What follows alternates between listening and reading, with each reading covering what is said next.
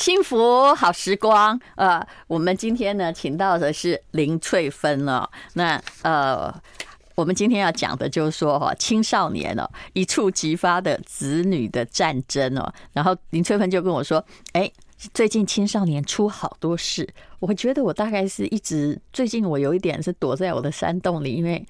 嗯，我要自己要在家里做的事情很多，又在写论文哦。到底出了什么事呢？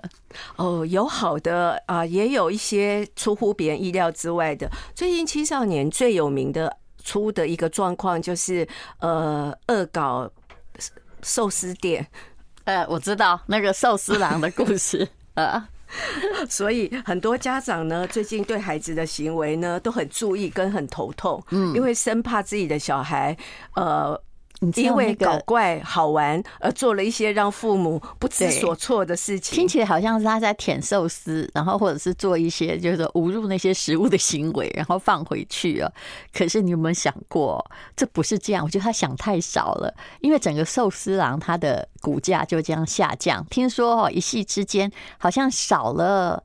算起来是台币好几十亿、三十几亿的样子，差不多快三十七亿。那店家就会跟他爸爸求偿啊！嗯，你看，然后爸爸赶快出来道歉。那是其实日本人礼貌，还有基于各种现实原因也要出来道歉，但是来得及吗？我告诉你，来不及。那如果我是店家，我会原谅他吗？我老实跟你说，我也不会。哎，你看，为什么？这个我们这种学法律跟心理师都说不会，因为你一定要这是树立你的标杆，免得万一你第一个轻轻饶过他，答案就是后来所有青少年都来模仿啊。其实青少年没有害怕，他是看到钱才害怕，对不对？嗯嗯，其实青少年的心理啊，有一个很有趣的啦，就其实他们喜欢别人觉得他很有胆量。嗯，所以他有可能会为了这种感觉自己很有胆量的感觉啊，而做了很多呃惊世骇俗的事情，然后炫耀自己我敢你不敢。对，所以然后没有考虑到后果，嗯，对不对？他只是想红吧。嗯嗯。所以青少年其实现在那个网络社群啊，跟青少年的心理啊，其实是会交互作用，会让我们遇到很多震撼弹，因为呃青少年的特质里面，他们很不喜欢无聊两个字。嗯，所以当他们无聊的时候，很容易引发一些暗黑的心理。怎么办？我也是这样。你没有暗黑啦，因为我认识你这么多年，你大部分 无聊的，我知道你会无聊，对，我很怕无聊。你把它转成创造力，你很少转成暗黑，我都在搞一些奇奇怪怪的事情。我昨天晚上哈，我现在眼睛快瞎了，快看不到你了，你知道？因为我昨天晚上我就在研究一个画绘画软体，因为我平常用压克力作画，实在是真的很慢。于是呢，我就。想就说，我应该来学那个电脑绘图。可是以前像我弟弟是做电。电脑绘图，他们要输入城市，嗯，然后要输入那种很多奇怪的城市语言，对不对？可是现在不用，现在你只要会下指令，哈，他就会把你转化成城市的语言。所以我昨天大概搞了四个小时吧，哈。各位，你如果要看我的作品，在吴淡如的 FB 上面，然后林翠芬看到，林翠芬马上击赏，他说可以送我，我说每幅都可以送你啊。他说那你可以签名吗？我就想了一下，说嗯，那你等我的作品再完美一点。很不错了呀！哎呀，对，我刚刚看跳过了一个的作品之后，你知道吗？嗯，因为有 AI 帮你，嗯，然后真的觉得呃，好不可思议哦！你居然是 告诉我你四个小时做出来，所以我们这边其实要跟大家说，大家都会觉得无聊，可是当我们无聊的时候，不要出现暗黑的心理，是啊，我们可以转成创造力，然后去创造一些有趣的，你就没有空暗黑，真的，而不用。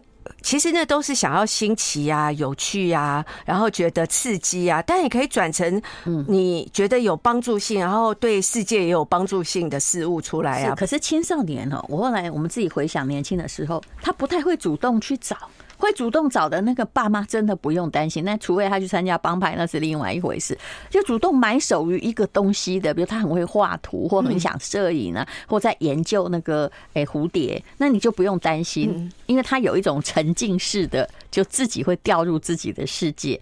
可是有些人，他就是因为他我不知道我需要什么，所以他就回去这个舞刀弄枪，或者是慢慢的沾染恶习，这是父母最担心的。但我觉得比例应该有那么高吗？哈，呃，其实我。我觉得最近我自己啊，也是接到很多父母会遇到孩子有各种不同的状况啦。那因为我们现在有一段时间，我们非常鼓励我们的小孩独立思考，嗯嗯，但是独立思考这件事情啊，就是当他们开始有自己的想法的时候，青少年其实就是刚好在找自己的时候，嗯，所以他们要想说，我未来要去做什么，然后呃。我做什么是我想要的，所以在找自己的过程当中呢，常常会给父母出一些难题。我我遇到的比较多的难题是，呃，像有些小朋友，就是有些青少年，不能叫他小朋友，他们一定会马上生气。就有些青青少年，我回家检讨，我还说。我还常常叫说宝宝宝宝，我觉得他好像不太高兴。对，我会跟你说，我自己都要很小心、很小心的提醒自己说，你有一些智慧，呃，在用的时候要很小心，不然秒激怒青少年，呃，甚至于你叫他青少年，可能他都会生气。像刚刚说的称呼，说我们更年期，我们也会生气啊。对对，像刚刚我说的啊，称呼他，呃。任何名字，像像我曾经跟我一个好朋友吃饭啊，然后吃饭的过程当中啊，他妈妈就称呼了一个他的小名，嗯，就譬如说，如果是我啦，我的小名是芬儿，他就说芬儿，呃，你那个东西，呃，酱油拿给我，立刻他女儿甩头，然后把东西砸在桌上，然后立刻掉头就走。然后我也惊吓到，说刚刚是发生什么事情？是吗？瞬间变脸，然后极度的狗儿或猪儿，不是哦，不是叫狗儿猪儿，呃，或者是说，他妈可能不小心说。呃，宝贝，去帮我把酱油拿给我。瞬间可能就会变成这样的惨烈的下场。然后那个妈妈啊，我就看着我的朋友啊，眼巴巴的。虽然孩子的行为这么样的激昂，但那个妈妈就眼巴巴的趴在那个餐厅的那个呃窗口，看着女儿过马路，然后看到她安心的过马路，又觉得啊，放放心一点，很怕她因为一时的情绪激昂而很冲动。在我看来，这是不是就是冰山下面那个本来已经酝酿很久了？也许他并没有要跟阿姨吃饭，对不对？他有他的事情，但是妈妈就硬把他瞧来，对，有可能吧？嗯，有可能。另外一个青少年有青少年的情绪特质啦，因为我自己学心理的，我对青少年的情绪特质，我就会马上安慰妈妈说啊，青少年有几个重要的情绪特质，其中一个就是很怕丢脸的感觉，对。I like 103, I like radio。我们今天访问的是知名的智商心理师林翠芬，因为最近有很多青少年的问题，讲到了丢脸的感觉，这是青少年最不喜欢的。可是，what is 丢脸呢？啊，每个人定义不太一样啊。我我记得一个感觉，比如说，呃。我有看过以前小时候，我们邻居家就生气，因为他妈妈就是一个大妈，他就在门口讲说：“哎呀，你生理期来，你那个卫生棉有没有带？”哇，这女生马上变脸。我后来心里想说：“嗯，要是我也我也变脸，你讲那么大声干什么？这就丢脸，对不对？”没错，没错，不一定是大事，是小事，都是小事哦。很多时候，我现在也遇到很多青少年会觉得丢脸的状况，就是 呃，父母去学校呃参加他的活动，他觉得很丢脸啊。呃，他觉得呃，你不要来，嗯，然后都会让父母觉得有一点伤心，因为他觉得我很想去参与你呀，我想去看你表演啊，或是我想去参加你的活动啊，或是呃学校有什么事情，我想跟老师讨论一下啊，你不要来，嗯，通常小孩在这呃青少年在这时候啦，也会觉得好像爸爸妈妈去，好像会去告状，他会不高兴，对对对，嗯，我还有遇过一种状况，他们也会觉得极度的丢脸，希望而且。会影响到亲子关系的，就是譬如说。呃，妈妈现在或爸爸现在对孩子有一个很苦恼的事，那他可能会跟他的朋友倾诉，然后呃，孩子就不会觉得父母是因为苦恼而跟好朋友或周遭的人倾诉，他会觉得你干嘛到处去跟别人告状，我哪里做不好，所以他们也会觉得很丢脸。那有些时候也会影响到亲子关系，这也是很常见。爸妈觉得自己在聊天，但是怎么什么事情大家都知道哈？比如说像以前小时候，我相信大家有这种经验。你发生了一些小事，然后突然呢，那个你你舅舅或什么就跑到你家来，啊，跟你聊天的第一句，你就已经知道家里的人把秘密说出去了，对不对？就是说阿里乃安呢，你现在想说你谁呀？你怎么到我们家来，亲门踏户的管了，对不对？或者会跟那个有些，所以这边也提醒很多亲戚朋友啦，就是如果有人跟你倾诉之后呢，他家的小孩，你不要去问他家的小孩说，哎，你最近怎么都呃，你让你妈妈很伤心，对，那么晚回来，你最近要听你妈妈的话啊，呃，那你要怎么样啊？那其实对孩子来说会觉得很丢脸。我曾经小时候遇到一件我觉得超丢脸的事情，虽然我还没有到青少年，嗯，但我已经觉得呃，恨不得地上有一个洞要钻进去。嗯，你知道我小的时候，我妈妈那时候带小学吧，我妈曾经发生一件很可怕的事情，让我毕生难忘。就是我们可能做了一件事，让她很生气，那我妈呢，居然离家出走，欸，哎啊！而且离家回我外婆家。等一下是谁做？你做？你弟弟做？我们我们家的小孩一起做。就我们可能吵架，这不是很正常吗？我们吵架或或者是打来打去啊。对对啊！我妈居然为了这件事就离家出走。啊，然后这时候呢，以前都是她跟我爸爸吵架离家出走，这次是因为跟孩子 离家出走。哎，我爸可乐了，我爸还带着我们去外婆家，嗯，然后去把妈妈请回来。你不知道可乐了这三个字什么？什么意思啊？因为以前都是他自己要去请回来，是因为他跟我妈吵架，但这次不是哦，这次是因为我们的关系，孩子的关系，而一次有四三个作伴，对不对？对对对，然后。他去带我妈妈回来，不是因为他，是因为小孩。哦，我终于可以体会我爸爸的感受，那个心情，去把妈妈带回来有多么煎熬。我们去了之后呢，呃，妈妈是不是又在那里扭捏了一下？呃，就是每个亲戚都来跟你说啊，你不能再跟弟弟吵架哦，你要听呃妈妈的话哦。你知道那个头已经低到不能再低了。他说哦，好，大家都来教训，因为你妈已经投诉了一圈。对对对，所以这边会跟他说，这也是丢脸的感觉。嗯，所以有些时候啊，我们自己可能觉得没什么的行为，可能对孩子来说，像我已经算是内心坚强了，但还是会有一点呃小小创伤。所以像这部分，我觉得也算是丢脸的感觉。你不要说青少年，我有时候都会很不高兴。比如说呃，不久前啊呃，比如说我妈妈刚刚生病的时候，你也知道，老年人的生病肯定不是我造成的嘛，对不对？当然了。可是哎，突然那个亲友来看你。就一两，其中有一两个，就是觉得应该要讲些什么话，就说：“哎呀，你要好好孝顺你妈。”我其实心里很生气，你知道吗？我就说：“哇塞，你最好有序，好好孝顺你爸爸。”你来讲什么话？你这是意思说我不孝顺吗？其实就是有很多人超级讨厌，他就要替别人来孝顺你，而且这种状况让你觉得很丢脸，你百口莫辩。也许你妈也没讲什么，可是他们就是。就是基于某种伦理道德的角色，一定要给人家什么劝告。不过我后来分析一下啦，发现这种哈很会多说话，开口也不管照照镜子看自己有没有什么品德端正，然后会来教训人的，人生都很惨啊。嗯嗯，所以呃，除了青少年有这种。丢脸的感觉啦。另外一个，我要跟大家分享，说青少年也还蛮容易忧郁的。嗯，因为我自己本身在健科诊所，我真的发现忧郁的青少年真的越来越多。这也是内分泌的关系吧？嗯呃，我觉得成因很复杂。哎，嗯嗯，我也是在研究说，何以现在青少年忧郁，或者是说身心上出现一些奇特的行为变得越来越多。其实是不是因为他们也无所适从于身体的改变？嗯，我会感觉它成因是多元化的，但我这边跟爸爸妈妈分享一个部分啦，就是说，呃，有些时候你要让你的孩子有一点自主性。嗯，因为如果说他的人生都不是自己安排的，嗯，都是别人帮他安排的，那有些时候他可能会有一点无力感，或者是他觉得这人生不是他要的的时候，有时候会有一点忧郁。是，那或者不知道自己要干什么，对对对，他学习也挫败呀，对，找不到专长又不想去学校，对，所以有时候他们就会走比较忧郁，或者是说他对于一些感受比较敏感一点点。那其实青少年对于很多感受比较敏感的时候，爸爸妈妈不要觉得他们怎么那么难搞啊，然后这么麻烦，嗯，也许他们帮助他们度过这个难熬的时候。那我跟大家分享哦，跟轻就是跟忧郁的人呢，有三句话不要说哦。第一句话呢，是因为呃，忧郁中哈有一个呃典型的症状，就是做什么事都提不起劲来。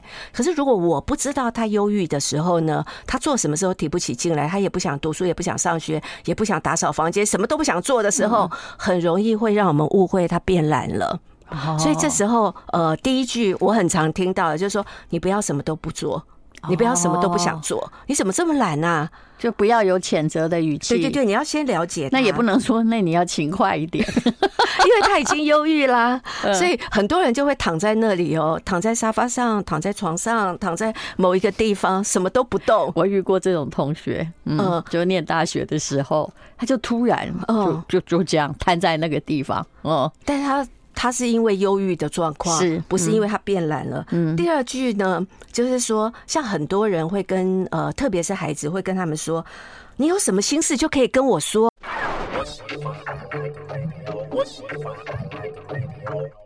幸福好时光，我们今天请到的是林翠芬来讲哦，现在的青少年到底发生了什么样的事情，有什么样的心结？刚刚讲到了心事，嗯。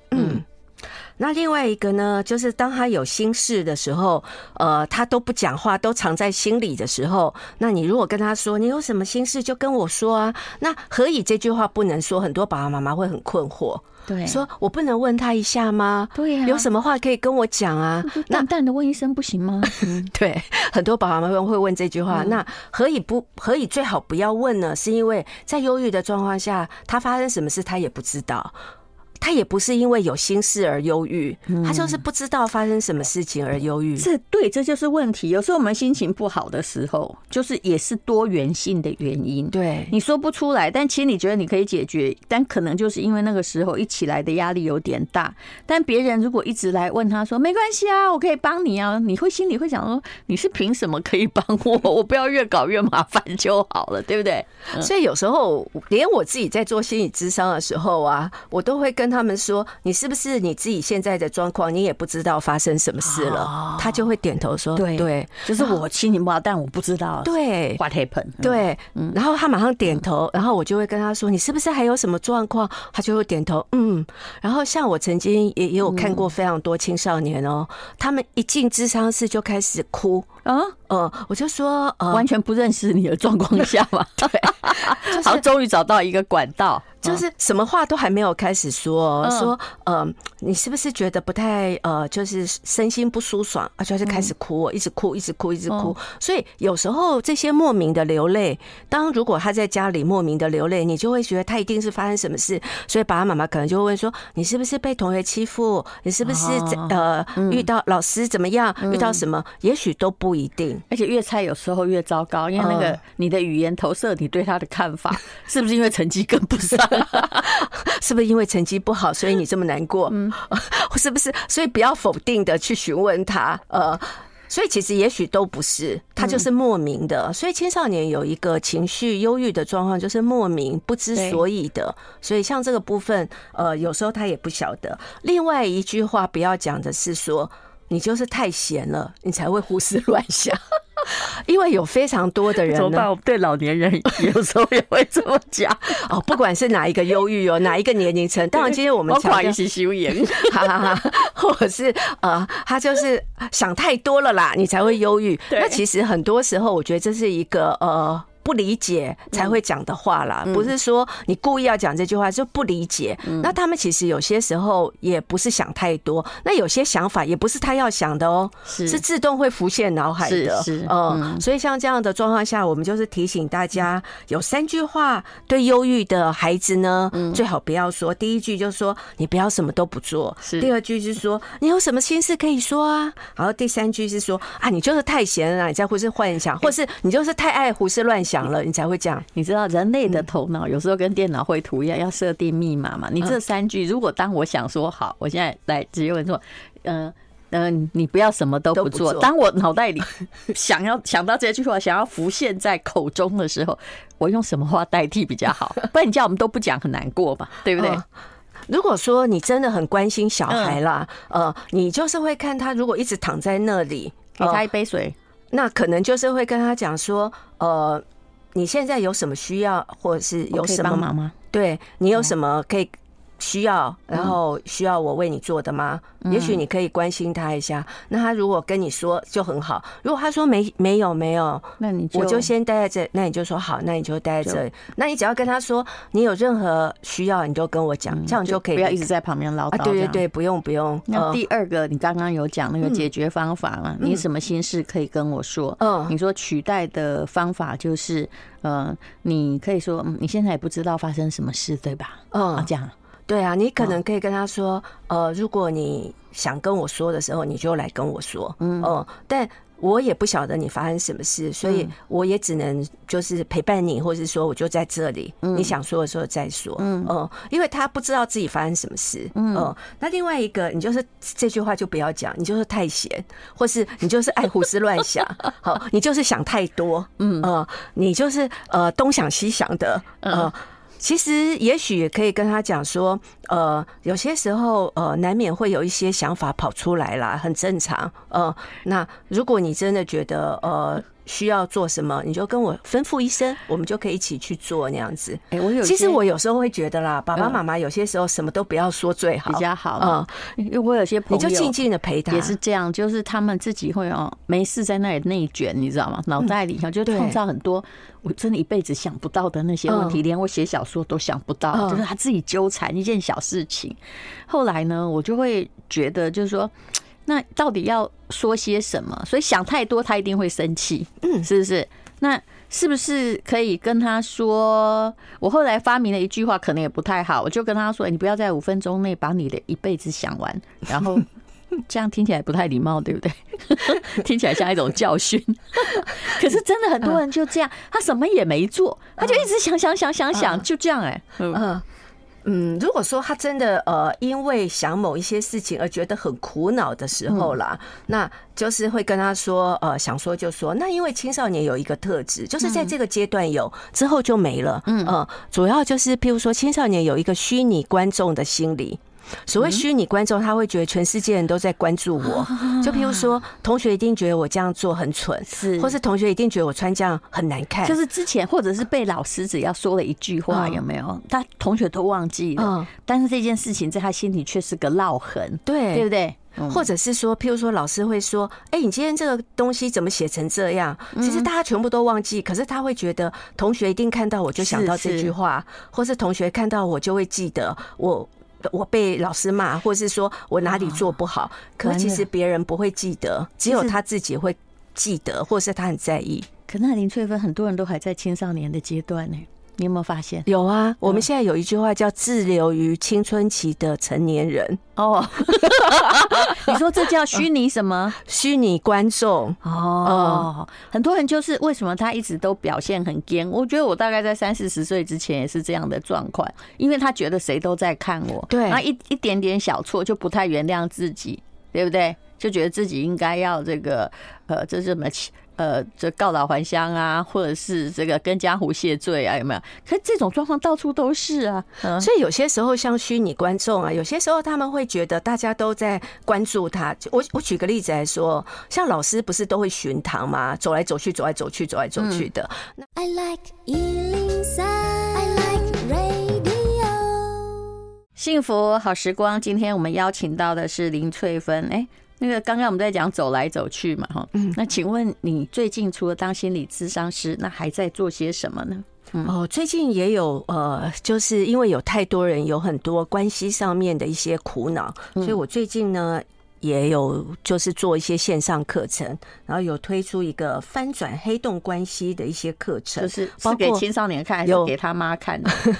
给青少年，给青少年的爸爸妈妈看的，是是，帮助呃爸爸妈妈更了解青少年的心理啊、情绪特质啊，然后也带一些心理智商的技巧给爸爸妈妈，就是怎么去打开孩子的呃，让呃去除应对啦，应该可以说用一些智商的一些技巧，如何去应对孩子的各种不同的状况。是哦，这个是 UDN 的课啦，对不对？那你前不久那个本书卖的非常好啊。哦，从说说话名字，从说话洞察人心。嗯呃，那这个其实也是会跟爸爸妈妈说，呃，有哪一些话或是哪一些语言背后所代表的心理意涵是什么？嗯呃，那当你更了解孩子的心理，或是了解你需要去了解，包括你的伴侣啊，包括你周遭的人，他讲哪一些话代表哪一些心理意涵？嗯，那你就更知道怎么去应对他。就像刚刚当然淡如问我的很好，就是说，哎，遇到这样，我们总要说一点什么吧？那怎么说比较好？不然我也会生病哦。对啊，不然我们都太压抑了。是，然后呃，像父母遇到这种状况啊，青少年的各种状况，突然有一天本来还蛮乖巧懂事的，突然有一天变成炸弹，然后父母会。不断的要立刻接招，那有些时候父母已经觉得自己调整很多了，嗯，可是还是不晓得说到底，呃，现在怎么做对孩子才是最有帮助性？父母会变得很无力哦，接下来忧郁的会变父母。是，你知道我现在在干什么吗？我现在在干你那个翻转黑洞关系，因为很多课程的平台都有告诉人家说，呃，目前呢有几个人休课，我现在正在找人数，然后乘以这个预购价。你们这没有揭揭示啊，呃，没有讯息的透露，没有告知那样子。好，那么呃。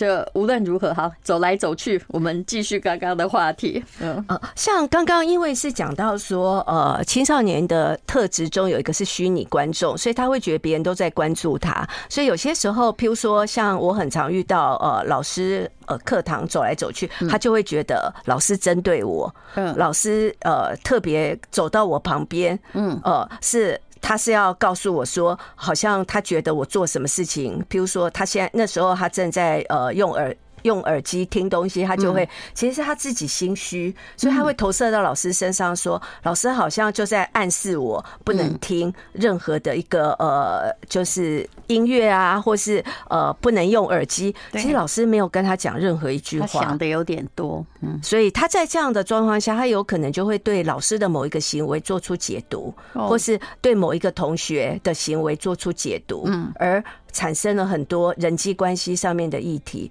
那像我也很常见，譬如说啦，他很想要青少年，他就他很想交朋友，可是呢，呃，他在交朋友的过程中，他会觉得别人一定觉得我很无聊，或别人一定觉得呃呃我不有趣，很在乎别自己在别人到底投射的影像是什么？对对对，可是其实别人。看他并不一定是这样子，但何以他会有这种感觉？那我就会问他说：“那你觉得别人这样的时候，你都在做什么？”他就说：“我就在看书啊，或是我就在滑手机啊，或是我那时候就在呃，如果可以用电脑，我就用电脑。”那我说：“当你都在看书、滑手机、用电脑，那别人看到你在做这个的时候，别人的感觉是，嗯，你正在忙。”所以我不适合打扰你，所以他就会感觉，如果说在这样的状况下，可能同学之间就想出去玩啊，或是哎要不要一起去中吃中饭，就没有人会约他。哎要不要去买饮料，就没有人约他，因为别人看到你是，他就觉得他被排斥了。对，别人看到你是在划手机、看书或者在做别的事，那反而在这样的状况下，别人就没有约你。可是他的解读就是说，同学都不喜欢我。同学都排斥我，或是同学都呃做什么事都不邀约我，所以有时候在这样的状况，他很容易对别人的行为做负向的解读的时候，我们要怎么样帮助他看到实际的状况是什么，然后让他可以呃就是在人际关系当中，或是在呃生活当中可以更加的顺利。嗯，但有些时候父母也不要大力去解决这些问题，对吧？嗯，我就讲一个故事，那个小熊呢，他后来去念就是公立的。初中啊，现在已经我已经不知道他们叫几年级了哈，就是呃七八九年级的时候，那刚开始嘛，可能学校氛围不太一样，那学校就有一个这个小孩子可能就是个雅斯伯格症，就是也看他不顺眼，就在他们隔壁班，只要下课时间就过来就瞪他。然后有一次呢，就故意撞他。你知道我们家小孩，我真的以为他在父母的保护下没有生存能力。我错了，他上告到校长，然后校长还跟我解释，我说也没受伤啊，没关系吧，我们就算了。因为我知道这时候哈去解决，你就变成那种直升机，父母会破坏他的关系。然后哎，他真的很厉害哦！一件事不但告校长，遇到辅导室老师又讲了一遍，然后直到最后哈，我就没有关心这件事情的发展了。就但是你不要太大惊小怪，搞成校园霸凌。就大概过了三个月，那个辅导室老师来找我说话，我不会主动去学校，除非老师找我。我说你要跟我说什么？我说你们家小孩真的不错。那个比如说叫做小花好了，本来撞他那个，他告得满天飞的那个哈。哎，其实他是一个雅思的小孩。那现在呢？你们家小孩呢？跟那个人很好，那个人一直就是像个小跟班一样贴着你家小孩。我想说，哇，好好强的领导统御能力，这个我还没有哎。马上化仇敌当朋友，因为那个小孩撞他是因为他觉得他很可爱，他想要跟他玩。对，他们后来就互相道，就是这个小孩就跟他道歉，那就好了哎，完全。哎，是他人类，他脑里没有复仇心，我觉得这至少还不错。不过像这样看起来啊，小熊做的一件很好的事啊，嗯、就是说他会表达自己内心的感受，嗯，跟他发生了什么事情。嗯、所以当他主动表达的时候，嗯、那我们就要聆听，而不要这时候跟他说啊，对方没有那个意思啦。所以我觉得大家也都做得很好。所以我这种不闻不问哦，因为他是雅思，我也不知道。他去告状，我知道，但是我没有打听那个内力。有时候也是一。一种必要的呃忽视吧，有时候我觉得这就是成长的过程。就像那个雅思的小孩，他其实是想交朋友，可是他没有交朋友的技巧啊，所以他就用一个撞别人或是负向的行为去交朋友。但最后小熊也是化负为正，嗯，然后就可以呃又让别人了解他的状况，他也不会受到呃一些负向的攻击。但正向的是，他还交到了朋友。是啊，但是我后来就想说，这种能力哦。比我强多了，对不对？这我们化敌为友的能力还真的没那么厉害，所以这时候爸爸妈妈可以讲一句话，你可以问他说：“哦，那你真的很不简单哦，你是怎么办到的？”嗯，可以把原来呃撞你的朋友变成一个好朋友。那这个做法，你可以看到说，哎，其实你的小孩如果他愿意跟你分享，那这是一个很成功的经验哦。哦，就是无论如何，你不要去问他说，呃。你有什么心思可以跟我说？我也从来没有再提。我知道他被撞，我也没有再提说，哎，上次撞你那个小孩，他有跟你道歉吗？其实我觉得这些事情他应该自己去解决。嗯，那当孩子解决了，他会跟你分享。嗯，那如果说他自己主动跟你分享的时候，反而是一个很好的一个呃状况。其实我自己在做咨商啊，常会遇到很多爸爸妈妈会问我说：“刚孩子跟你讲什么啊？”